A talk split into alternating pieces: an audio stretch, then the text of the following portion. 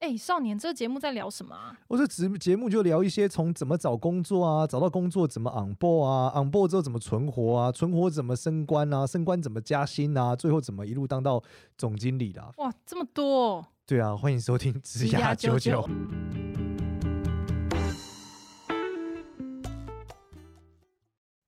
欢迎收听职涯九九，我是主持人 Gloria，我们欢迎另外一位主持人简少年。Hello，大家好，我是简少年。哦，新年快乐！哎。跟我们这一新年快乐，新年的时间，所以新年我们就来带一点迷信的氛围。好，我们要那个回归主页。好，哎、欸，我最近啊，不知道你有没有在玩那个 Chat Chat GPT，就是 AI。玩过一次，玩过一次，而且很多朋友会传讯息给我，因为好像有人把它做成了一个算命机器人。我发现 Chat GPT 它好用的点在于，像我现在回信，我几乎都是请他帮我写。就是我先写一封就是直白的信，比如说，哎，我可以或不可以啊？约什么时候啊？然后或者是我不想跟你合作啊，然后我就会请丢到 ChatGPT 里面，然后请他用非常有礼貌、带有一点幽默的方式帮我重新撰写这封信，然后他就会帮我整个重新润饰写。然后接下来呢，我下一步就是把一些我遇到的一些奇怪的问题。我就把它丢进去，然后我想要知道说他会怎么回复我这样，然后有一些案例，我觉得可以跟你分享。好啊，请说。那，哎，我就直接问他说，呃，因为 ChatGPT 你要给他一些人设的指，就是人帮他设定一些人设，然后你要让他知道说他应该要怎么样应付这次的任务这样。所以我前面写的就是说我希望你充当关系教练，我将提供你一些卷入冲突的两个人的细节，而你的工作是要。帮他们解决，然后并提出建议。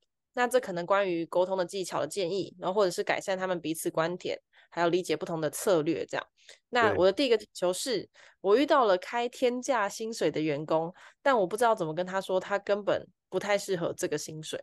对。我就问他这问题，然后他是这样回答我：他说，解决冲突的最佳方法是沟通，建议你和这个员工开启一个公平还有非常对等的谈话。在对话中，你可以先说出你的担忧，然后问员工他对薪水的看法。这样能够使你更了解新员工想法，并帮助你制定更有效的解决方案。前面听起来很像废话，然后接下来 你觉得，如果你真的觉得员工薪水太高，你可以为他们的工作表现数据作为证据，然后建议他们考虑一些提升自己的方法，例如参加培训课程，或者是努力工作去提升能力。那最重要的是，我觉得这这个有讲到我没有想到的点，就是。你要让员工感觉到你是在为他们的未来而努力，而不是尝试贬低他们。如果你能够保持公平尊重的态度，你就有可能解决这个冲突，并为你们的关系建立起更健康的基础。蛮厉害的，蛮厉害的。就是我，我当下我只知道我应该要 diss 他，跟他说你根本就不适合这个，就你根本就没有办法负担得起这个薪水要的责任跟义务。然后我当下。就只有 diss 他，然后我还用非常委婉的方式 diss 他，可是其实我没有想过，应该是要提升一些他建议他如何提升自己的方法。对，所以很好，我们的这个职涯九九可以下班了。对，我们超，我们以后就是用 ChatGPT 讲什么，我们就用这个来当那个。同样一个问题，我们就要想讨论一个事情，ChatGPT 怎么说呢？对，他是我们第三位主持人，太棒了，太棒了。欸这样很好哎、欸，我我现在就是非常依赖他，可是因为他最近实在太多人用了，所以我一直都登不进去，让我就是觉得，对不对？我记得，对他最近，而且他很就因为人用的人太多，所以它就变得很慢。那我们来听那个真正人的说法好了。好啊，如果你遇到这样的话，遇到就是你请一个员工，然后他跟你开了一个你觉得哈什么的薪水的时候，你怎么办？哦，我一般来说。跟同事讨论他的薪资的时候，都会让他们先理解一个东西，叫管销成本。嗯，就是说我我不会去讨论他薪水要太多还是太少，我会说，假设啊，他如果他跟我谈说他七万一个月，嗯、我是说呃，依照公司一般常见的管销要乘以二点五，包含说劳健保嘛、房租、水电各种隐含成本，大概是乘以二点五，所以你一个月开七万五，那我的成本就得乘以二点五，所以大概你会乘到一个。呃，差不多，嗯，将近十十八万左右，十八万或十九万左右，所以代表我每个月要你要为我创造价值超过这个钱，我才没有赔本，对吧？那我就会讲说，好，那我们现在来核算，如果你要创造这个价值，你得做到什么程度？嗯对吧？那我们就会依据它的工种不同啦。举例来说，它如果是假设我没有我没有想过细想，因为假设它是行销，我就会说，那我们来回算你行销里面达到的结果，我们再回推销售额，所以每个月大概是多少钱，对吧？哦、那你你的这个行销结成果看起来，除非你做到什么程度，才能凭这个成本，并且公司还要赚一点钱，对，我也要吃饭嘛。嗯，大概逻辑是这样啦，我会这样跟他讨论，所以。我会跟他讨论说，如果你希望拿到薪水也是没有问题，但是就是我们得看到这个成绩嘛，对吧？嗯、你抓着成绩，哦、我一定二话不说，马上把你加到这个薪水。这个有比较明确可以对照的 KPI，就是销售额，对不对？可是我们的工作，假设是剪片师好了，对，那一样，你每一剪一支片，对吧？那大概公我们的均值嘛，你应该也拉出来，平均到你每支片能创造多少收入嘛？如果你不知道，哦、那这很危险。是知道啊，因为业配价格很很固定啊。对啊，就是、那你是每一支片能赚多少钱吗？对啊，你说每支片我能赚多少钱？哦、那你剪一支我可以这样，那你剪十支，对吧？剪一支片的成本结构是什么？我是很透明的人啊，我就会全部算给对方听了。对啊，就这件事的透明结构大概是什么？我不太喜欢资讯不对称于底下的人，所以我就讨论你的薪水跟我们创造的状态，对啊。嗯、那如果你减得更快，你减得更好，例如说你每少改一次，你大概增加的效率时间是多少？那这件事情就对我们来说产生很大的价值，对啊。那这是这是我要赚钱嘛？因为我不讨论说外面的人给多少薪水，我给多少薪水，我只讨论我能不能活下去嘛。我能活下去，我当然给你啊。但就我活不下去，我就给不了你嘛。嗯对啊，因为我喜欢这种你好我好大家好了。那如果你好不好，嗯、那这个公司就会倒啊。对，没错。对啊，那你说别人公司能赚比较多薪水，我也我也是支持你啊。就如果你你觉得别人公司可以让你更高的薪水，嗯、那的确是我是没有这个支撑能力嘛。可是我可以告诉你的是，今天如果你一直往下做，你可以做得更好，你就可以拿得更多嘛。我们没有天花板嘛。对啊。嗯，他能解决多少问题，就能够加多少薪水，这样。对，我记得有一间公司，在我们那个我们在一个组织里面，有个学长是那个波波代理的老板 King，他们公司的特色是薪水无上限，就是只要你能做到成绩，薪水就是无限的，所以你只要把数字交出来就好了。那数字交不出来，他们就是你就死亡边界嘛，你可能很快就被淘汰了。哦，他是那种 Netflix 那种，就是你做不到你就掰这样。我不确定，但是我知道的是他们的薪水是无上限的，然后对对于你产出的要求也非常非常高。那有底薪吗？有底薪啊，底薪是一样的，啊，oh. 底薪就是他认为你基本应该达到的产值状态嘛。像你们一样，啊，嗯、你们一定有底薪，需要他产值多少片，啊、不是说什么他可以零或无限，不可以啊。他如果一直都剪不出来，他就那你公司就爆炸了。对对，不行这样，不行这样，还是有当然当然有既定的那个。对，所以他奖励的是你，你为这件事的理解嘛，就是你，你大概是怎么做，你，你越越做越好，你可以得到更多嘛。嗯嗯嗯，我觉得这个变相是在解决加班的问题了，嗯、就是说，因为加班如果不可避免，那唯一能得到的是加班得到对等的报酬嘛。嗯，对呢。对，我觉得我们的产业应该加班都是不可避免的啦。那问题在于说，你你加班要得到对应的报酬嘛？那你你有，但我们鼓励你准时下班啊，但是。前提是你得做完啊。那如果你想要做呃晚点下班，你想要做更多，那你就得到更多啊。嗯嗯嗯，知道把加班费转转换成奖金的概念了。某种程度来说就是产值嘛，这就是我基本的，哦、就是你的产能决定你的价格嘛。那我觉得这个是，嗯，这个是比较，我觉得是比较对老很多老板来说，这个是不聪明的做法，因为很多老板喜欢用资讯不对称去得到更多嘛。嗯，比如说他可能报低对方的产值。哦，通过这个方式可以得到更多嘛，对不对？而且你希望说我付他，我是买他的时间，不是应该说他对我觉得很有些传统的做法会喜欢说，就是买你的时间嘛。他的认知还不是，而且他用加班费他就赚到了，因为他是买你时间嘛，所以你加班就是他送他的嘛。嗯、但是我认为买我比较喜欢买他的产出啦，因为买他的时间我不好量化，嗯、但是这也是一个优势，因为。用买它的时间去计价的话，是很容易在成本上有很大的节省，因为你你的你不用产值作为这个标记嘛，所以当它产值非常高的时候，嗯、你只要拨压榨它的产值，你就可以得到收入嘛。但是我觉得这个做法就是不长久了，不过每个人做习惯不一样嘛。嗯嗯嗯嗯嗯，但我觉得他他的 bug 在于，就是你不知道他这个加班的效率是什么，所以如果你用产值来计的话，好像比较。就不就是反正他总之他就是做出来，然后他花多少时间做出来，你就给他多少钱嘛，这样。对，但是产值论的问题可能会造成说对人才的要求非常高，因为你时间论的特色就是你就算找几个人都就是干烂烂的，但是因为那些事情总有一天干完嘛。嗯，对对，所以你就说很很多传统老板就痛骂他们嘛，鞭策鞭打他们嘛，鞭策。对啊，嗯、但是产值论就变成说，嗯，这些人可能产不出来，你知道吗？嗯，对人才的诉求就变得很高了，哦、因为你需要很有产值的人，而不是个而不是个人，所以这个思考点是很不一样的，嗯、非常非常不一样。嗯，我昨天遇到一个，就是我有点不太知道如何。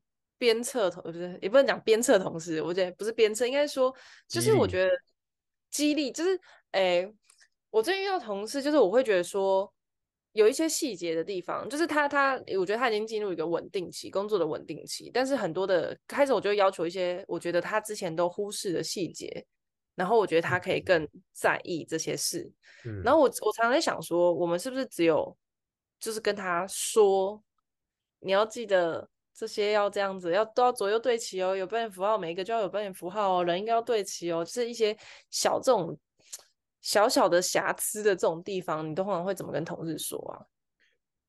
首先，我是一个就是产值导向的人啊，如果这件事不影响产值，我们就不讨论嘛。那如果这件事影响产值，我们就会讨论。那我就会去思考的是这件事多影响产值嘛？如果我的标点符号错了，会导致我的产值下降，例如说我的业配客户会生气翻脸。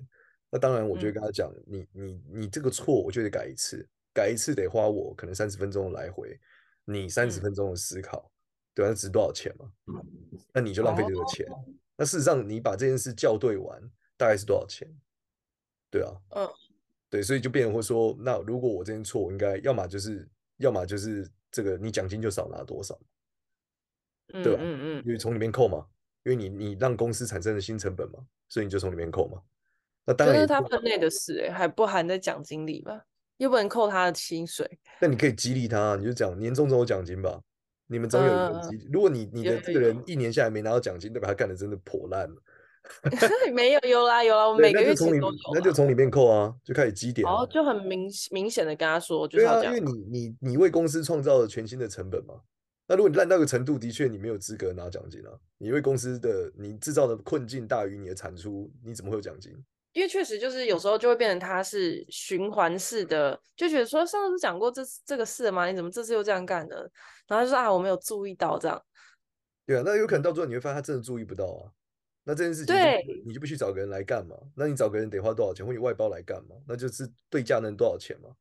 然后你就跟他讲，因为你没注意到，所以我我得多花多少成本嘛？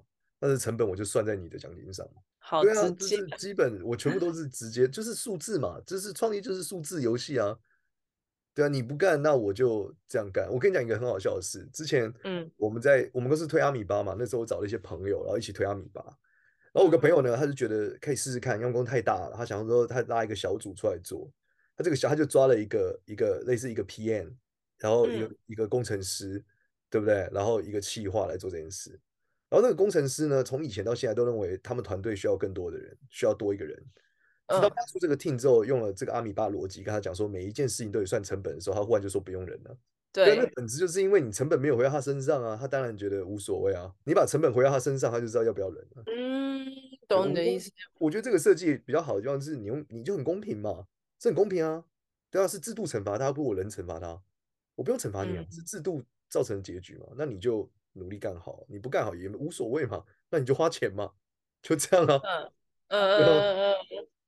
就每次跟你谈到这个，我就觉得啊，这真是一个冷血的制度，但就是非常有 效率。不是你，如果里面有太多人的味道，本质上我觉得应该是在于激励部分了。就像你刚刚那个 Chat GPT 讲的嘛，你刚刚讲说，如果你真的没有办法，就是会忘记，要不要我们送你去上个什么细节课，让你不会忘记？对啊，就是送你去上课嘛，嗯、剪辑课或干嘛嘛。然后或者是说我可以让你更好，你可以一直忘没有关系，只要你能剪的片数是原来的两倍，你要怎么忘怎么忘。因为你减你减两倍能产出的钱就足够我去请个人来，还有剩嘛？对对对。对啊，那你可以从此不用管错字了，你就剪得又快又好，剩下全部让那个外包的做。嗯嗯嗯嗯嗯。对啊，那也是一样的道理啊。所以我我是很开放的。对，这个这个想在管理上完全会不一样哎。对啊，我是很嗯正，我就是我们公司里面就是主管只有正念的部分，因为制度会逼死他们。制度会惩罚他，那这对样流动会很大吗？就是假设有人才不想要被这样弄，不会，但我应该说我们进来的我们的流动很低很低，原因是因为哦这个奖励跟他的表现有关。我们是一个极度公平的公司，绝大部分的嗯上班族光追求公平就追求不完了，因为他们嗯大部分上班的人，他们感受都是这不公平，对不对？哦，对啊，对，嗯但是我们公司是绝对公平的，就是这这就是在那嘛，那规则也在那嘛，你做多少，然后而且你会亲眼看着旁边的人被制度就是惩罚，然后你你你会自己感受嗯到制度在奖励你，就制度会无尽的奖励你，所以这这个游戏就是我们这个逻辑就变成是很像呃，如果你功课好，就是很资本主义啦，就是基督教讲的嘛，你有的会给你更多嘛，你少掉连女人都拿走。嗯，你干得好，你就会进到正向循环；你干得对不好，你就会进到二负向循环，你就会加瞬间加速你的死亡。嗯，非常好。那我们来进下一个问 ChatGPT 的问题，好，就是，哎，这个的话，我是问他说，假设，可这个这个应该不叫不是上班族会遇到的事情，但也许你可以想象，就你可以转化它。就是我问他说，假设还是在，因为我们影片会接到非常多的不同的案子的询问，然后我就问他说，如果业主还在提案阶段，然后问了你五十个问题。然后说这些问题都是为了要让他的提案可以更精确，然后这些问题可能包含问你的价格啊、档期啊，然后授权到什么样子，可以修改几次啊，可不可以上连接啊，可以上几个 tag 啊等等。那但是这些回这些事情非常的花费我的时间，那我该如何答复给他呢？然后他就说，ChatGPT 说。在这种情况下，你可以告诉业主，你很愿意帮助他们提案更精确，但你也希望能够节省你的时间。你可以告诉他们，你有许多事情要做，并建议他们在问题的同时，他们在发问同时，也要考虑到我的时间限制。那你也可以建议他们提前准备一个问题清单，让你在一次会议中一次回答所有问题，让时间更有效率。他这样说。对。我觉得很不错，我没有想过说我应该要跟他说，哎，不然我们来开一个会，然后我就直接这样回答你，然后你自己记，就是我没有要写给你这样。对，你觉得这是个方法吗？这是个超级方法，这个我是算命是，我超常做的。但是我反过来从我的角度来讲，就是我很常跟客人讲说，你列十个问题出来，我抓时间回你。哦，抓时间，可是你要用打字，还是你就是打电话他打字完，他打字完，然后我嘴巴语音回他。哦，难怪你那么爱语音，我觉得你是个非常爱用语音的人。是吗？是啊，我很少遇到很爱用语音的人，你算是非常爱用语音的人。我就大陆人啊。我那你刚刚不是说语音电话的时候，我可以语音你一下吗？没有，我就很直接传语音，我连打电话都不是，我就是语音回他。但你他就写信来，嗯，你有遇过这种事？你说他写 email 来吗？对啊，那问了你五，那我那我一定 email 回他说，你可以把十个问题列完，我再找时间回你啊。他就列了五十个问题叫你回啊。那这五十呃，你说如果要我，我就列五十个问题要我回啊，我就说那我方便我打给你吗？哦，对，或者他底下有电话，我直接拨给他，我说你好，我是简少年。那如果他最后就跟你回一句说，哎，那你可以在信件回我吗？就可以啊，我就慢慢就在用信件回他啊。我也不是不能打字啊，不是他能用 email 寄来，代表他他不急，你知道吗？那不急我就慢慢回嘛。可是他们通常是因为没有我们的电话方式，所以他们一定得是用 email 啊。哦，你说客户吗？就是新的客户啊，那我就会加他，我就会加他的 line 或是电话啊。哦，反正他他然后急的时候，他在问你的时候，你再回就好了。没有，我我我有个习惯哦，就是任何绝大嗯部分合作伙伴，我一定会加他的私人的 line 或是电话、私人的脸嗯书之类。对，但我嗯哪知道他谁啊？哦，对，那么 line 我就会讲电话，我就说我就用 line 语音回他，我就一样嘛。就根据你回的五十个问题，我就是嘴巴会回他嘛，就这样。那这样到底，因为我觉得，我觉得有一件事情也是我在那个上班过程中学到，就是你在每个会议之中，你最后只要加一句，哎，那你要记得再联络我，你要记得再写信回我。那你这个刚刚这个，你可以再写信回我吗？就这是大绝，就是这是一个超不负责任的大绝。然后我后来发现这这件事很好用，我就会用在那个一般的事情上。什么意思？我听不太懂。就是，就他他就是，比如说我们开完这次的会议，然后大家在会议中有讨论非常多的事情，然后假设当下都没有人一直记，然后假设那个人就突然说，哎，那这样子你可以把就今天的，然后再整理给我嘛？就其实我觉得，尤其是在讲电话讲案子，比如说我在跟他说，哎，我建议你可以做到哪一些事情，然后你做你可以做哪一些项目的配合，我觉得这样子会很不错。然后拉拉拉讲了一个小时之后，他说，那你可以再把刚刚重整一下，然后再整理给我吗？哦，你们我我，我通常都只是当下打给他呀。对，然后可是他结束的时候叫你要再整理，就是写给他。因为我就是用传讯息给他，我现场就传讯息给他。哦，你说你边讲电话边打？没有，我传语音给他，那没有什么好的。我没有在讲电话，我是讲语音呢、啊。那如果讲完电话，我电话结束后，我会传我们有三个工作要素，一二三给他。哦、oh，我一定会有行动项的啦，没有行动项，这个会议就白开啦。你就有三个行动项，就一二三三个事情，那我们后续再跟你确认，对啊。那如果比较有友善、比较重要的是，我会讲下礼拜二我前我会回，嗯，我都是属于那种马上的。例如说，呃，很多朋友说，哎，那你可不可以介绍那个谁给我？我就会当场现场在他面前拉，拉一个群组。对、哦、我不会回家再拉，我就是在他面前按，按完之后讲话这样。哦，因为结束就忘记了。我来，我屁股有一次很好笑，就是。嗯，我们去参加一个一个一个 demo day，去讲那个我们的、嗯、呃奖金猎那时候的服务。然后我们介绍我们的时候，他就说：“那我们马上来约一个会议。”他就打开他的行事历让我们按。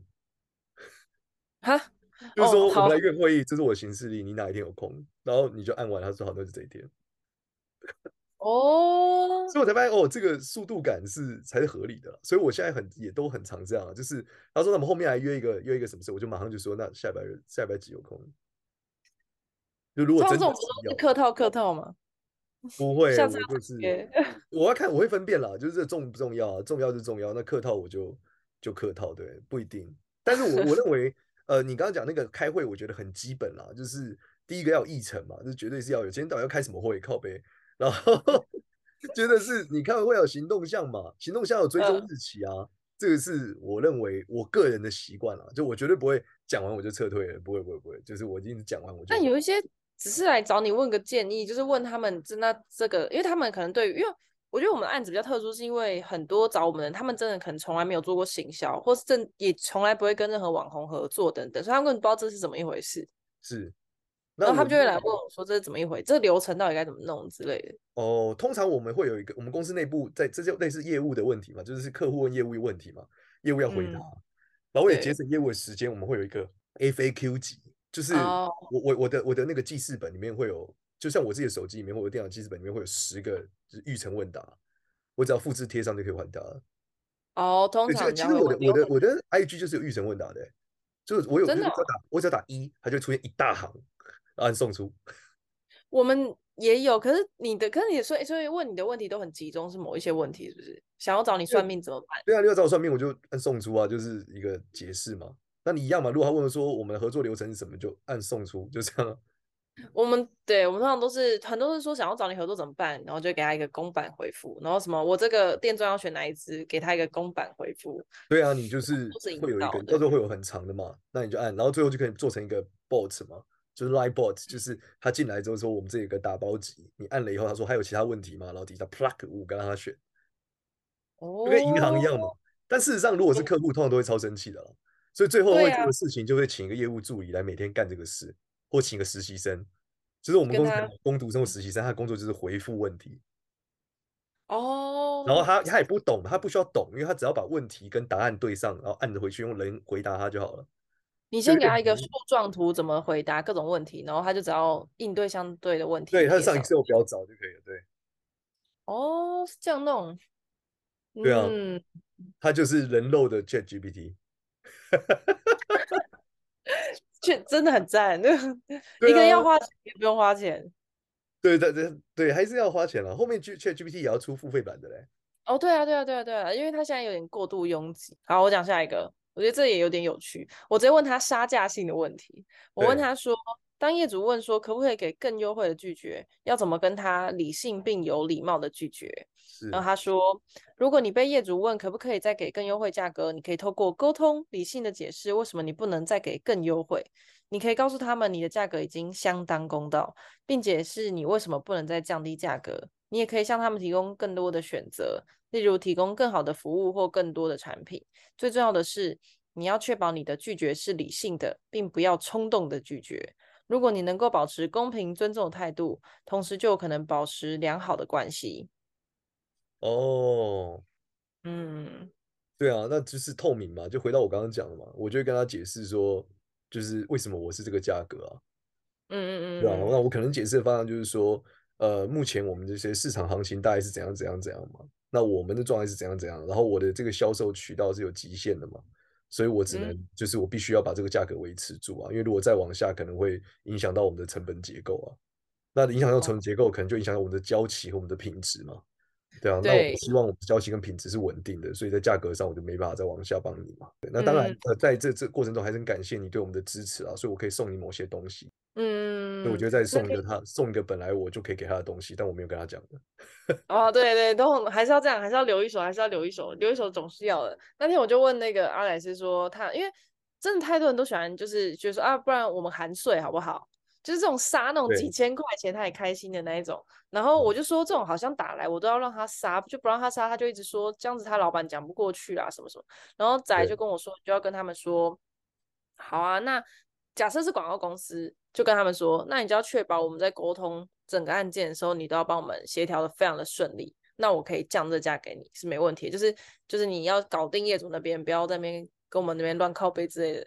然后假设是直客的话，你就要跟他说，好啊，那这样子我们可能就会交比较慢哦，然后或者是我这个动画特效就做少一点哦。然后这些其实其实也不影响整个影片啦，可是就是要让他觉得说他是有少东西，而不是。你跟我讲挨一下，说，哎、欸，可不可以少一点钱？然后我就我就送给他这样子。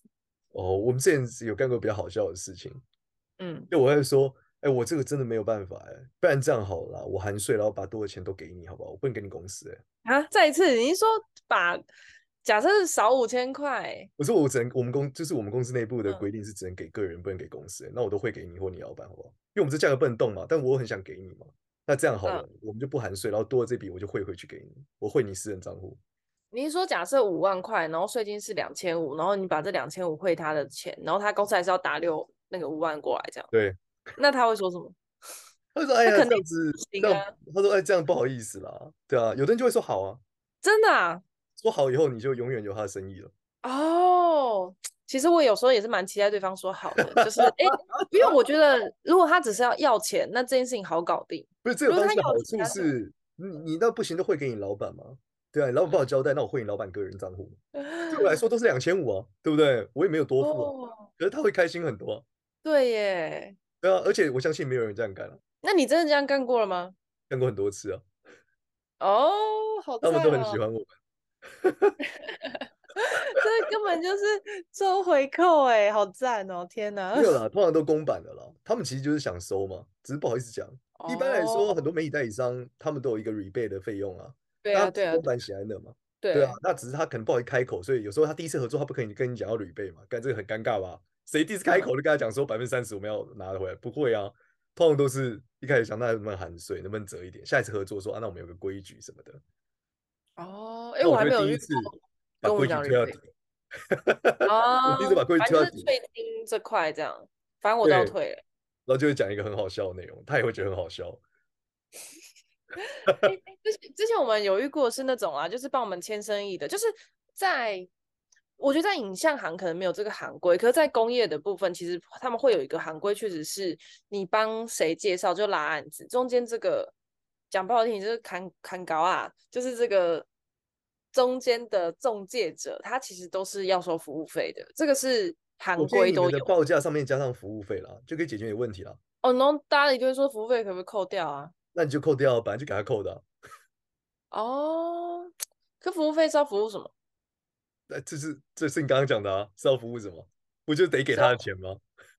哦，谢谢你的服务嘛，是谢谢你的服务的服务费，不是我服务你的服务费。嗯嗯，这就是本来就是要给你的啦，我只是写给你老板看啦，这样。对，服务费。真假的啦，好坑哦！是你刚刚不是这样讲了吗？你不是说工业有服务费吗？但影像没有啊，这个行没有这。所有行业有有工就有酬啊，对不对？那那中间你当介绍生意的那个人，你会收吗？你说我吗？对啊，无论不会，因为我觉得他下辈子会还我。对，又套到一个命理师的逻辑里面，好啦，也是啊，就是说积阴德。对，哎、欸，我回到那个就是 AI 这个故事跟大家讲啊，从命理师的角度来讲，AI 真正爆发是二零三零年。哎、欸，那还很久哎、欸，我怎么觉得这两年？二零二零到二零二二零四零是火运的时间，但是 AI 不是火、嗯、，AI 是水，因为水是生命跟智慧，所以新生命跟智慧大概是会在火运的中期开始发展，就跟比特币大概是在。二零二零到二零二二零两千年到两千二零年中间的时候发生的，大概是二零一零年正式进到所有人的视野中。嗯嗯嗯，对，所以我们觉得应该是在二零二三零年，就是 AI 会正式成为我们生活的核心跟结构会开始发生，那人类就会迎来巨大的改变，大概是这样。哦，我觉得其实大家真的可以去尝试看看，因为我确实觉得它有节省我一些工作上的。呃，额外要思考的是，现在搞得我现在什么事情都想先问他，就他最近是竟然大宕机，就让我觉得非常遗憾。所以他要出付费版啊。对，我最近也都在那个建议我的同事，就是无论他是剪片的设计师，现在有一些什么假笔的 AI 等等，就是或者是提案上，你可能需要有一些雏雏形的图，像这些很红的那个 Midjourney 之类的，就是那种其实都可以善用 AI，然后去帮助你自己提升工作的效率，我觉得蛮好的。你看我们公司从那个白板。到现在用 AI 是不是那个一个大跃进？没错，然后跟十年前一样就是没道理的。我们是已经朝向为二零三零做准备。对对对，你要再看我这个，代表你这入职涯久久还是有很多收获。这个教学相长，跟简老师学习还是 没有没有没有。对对，简老师还是靠这个服务费过日子。回到服务费，服务费收起来。那我们这集就这样啦。那喜欢我们的 Podcast，欢迎到 Apple Podcast 上面给我们五星好评。然后我们也都会看你们的留言跟评论。如果喜欢我们节目，可以多多留一些评论。那我们也有一个职涯九九的社群，可以到这社群里面跟大家讨论你职涯上的各种问题。然后我跟简少年也都在里面。那这集就这样啦，大家拜拜，拜拜。